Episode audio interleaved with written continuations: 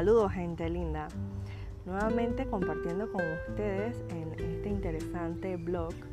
Hoy voy a compartir con ustedes un interesante tema sobre las rabietas en los niños y niñas. Es importante aclarar algunas cosas. La primera de ellas es saber qué es una rabieta. Y podemos definir la rabieta como un enojo violento que conlleva gritos, llanto descontrolado y gestos tales como tirarse al piso o patalear. También pudiéramos decir que las rabietas se manifiestan como una etapa de oposición alrededor de los 3 y los 5 años de edad. Un niño a esta edad está aprendiendo a esperar, a manejar la frustración, a aceptar un no por respuesta y durante las rabietas el niño pierde el control de sí mismo, algo conocido como el secuestro de la amígdala, que tal vez les estaré compartiendo más adelante. Y eso hace que el niño sienta mucho temor. En ese momento de descontrol el niño requiere de protección, esa protección que los padres pueden brindarle para que él pueda reafirmarse. No todos los niños tienen la misma cantidad de rabietas, incluso hay niños que casi no las tienen. Así que eso nos permite observar las diferencias particulares que tenemos todos los seres humanos.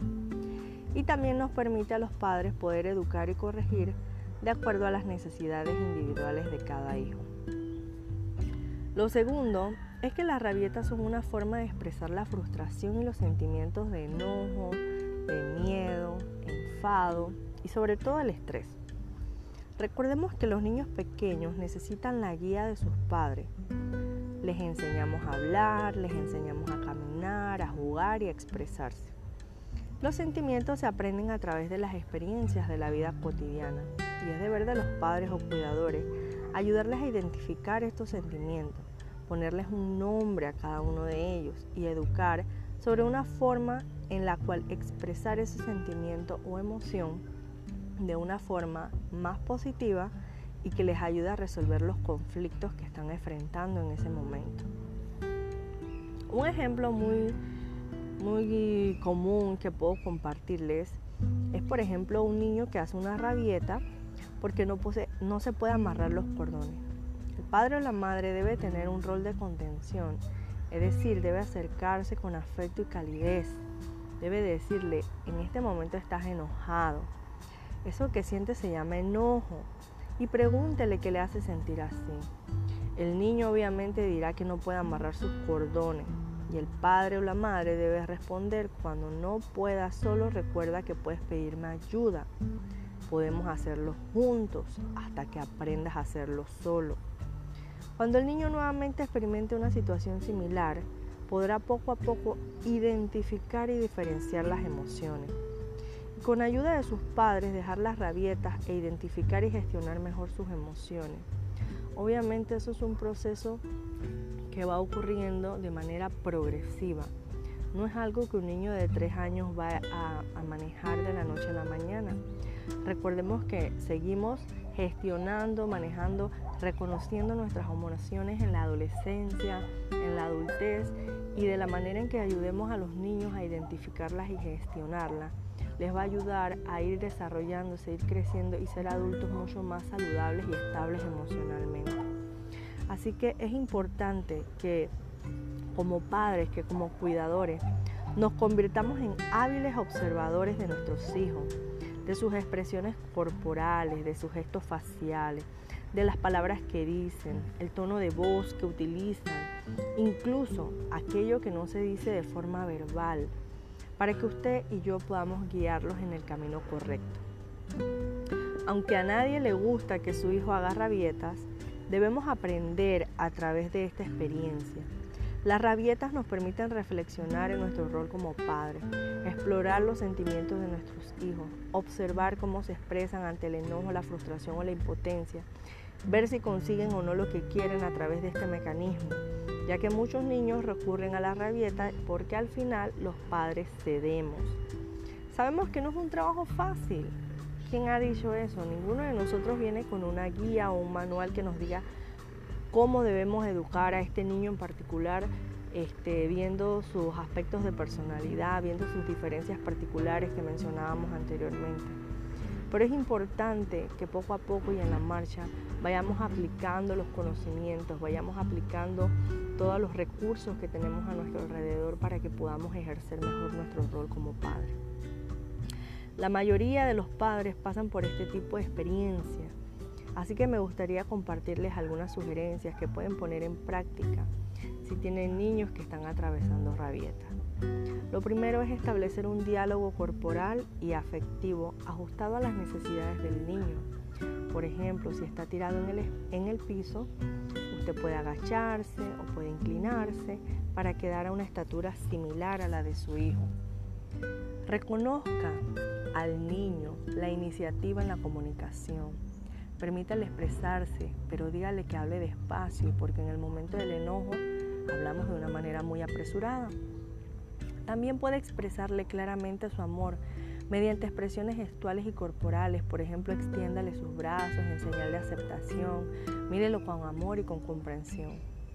Asegúrese de dialogar, esto quiere decir que hay un turno para que hable su hijo y hay un turno para que hable usted. Ayúdele a identificar las emociones que siente, póngales nombre, evite decir te sientes bien o mal. Dígale feliz, estás feliz, estás tranquilo, estás enojado, molesto, frustrado, airado. Esto ayuda a que pueda identificar sus propias emociones y pueda expresarlas mejor verbalmente. Enséñele a reflexionar sobre lo que él ha hecho. Si durante una rabieta su hijo daña un juguete, pregúntele si es correcto lo que hizo y explíquele que las acciones que él hace tienen consecuencias. Aliéntele para que pueda ser responsable de las consecuencias de sus acciones y sobre los sentimientos de los demás, por ejemplo, establezca un castigo acorde al daño ocasionado.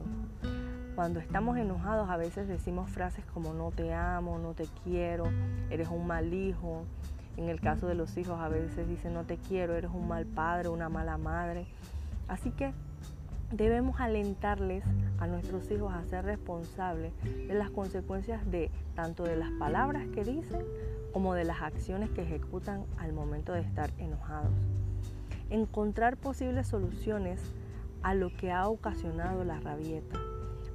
Converse con su hijo, comparta qué fue lo que te enojó, cuál fue la razón que, que te llevó a sentirte ofuscado, a sentirte enojado o estresado para que puedan encontrar la causa del problema y sobre todo reafirme su amor. Utiliza palabras amorosas, evite decirle ya no te amo por aquello que hiciste. Evitemos por todos los medios posibles acceder a lo que el niño quiere a través de una rabieta. Si estamos en el supermercado y él se tira al piso porque quiere un chocolate, quiere un dulce, Usted debe utilizar estas herramientas, pero por todos los medios evite acceder a darle el chocolate o el dulce, porque entonces él va a interpretar que cada vez que quiera algo puede hacer una rabieta porque al final lo va a conseguir. Nuestra labor como padres es constante. Debemos poner de todo lo que tenemos de nuestra parte para educar a nuestros hijos basados en el amor, en el respeto y la confianza que ellos puedan recibir enseñanzas prácticas y podamos verlos crecer en un ambiente emocionalmente estable. Que Dios les bendiga y que el día de hoy esta enseñanza haya sido de mucha utilidad. Lo más importante es ponerla en práctica. Recuerden, les habla Jennifer Quiroz, psicóloga y terapeuta. Eh, para mayor información pueden seguirnos a través de nuestro Instagram, blog Jenny blog con V, guion bajo, Jenny con 2J y 2N, Y al final. Y también pueden eh, contactarnos a través de, de nuestro WhatsApp y a través del Telegram al 507 6465 Que tengan una excelente semana y muchos saludos para cada uno de ustedes. Gracias por permitirme entrar en sus corazones. Saludos.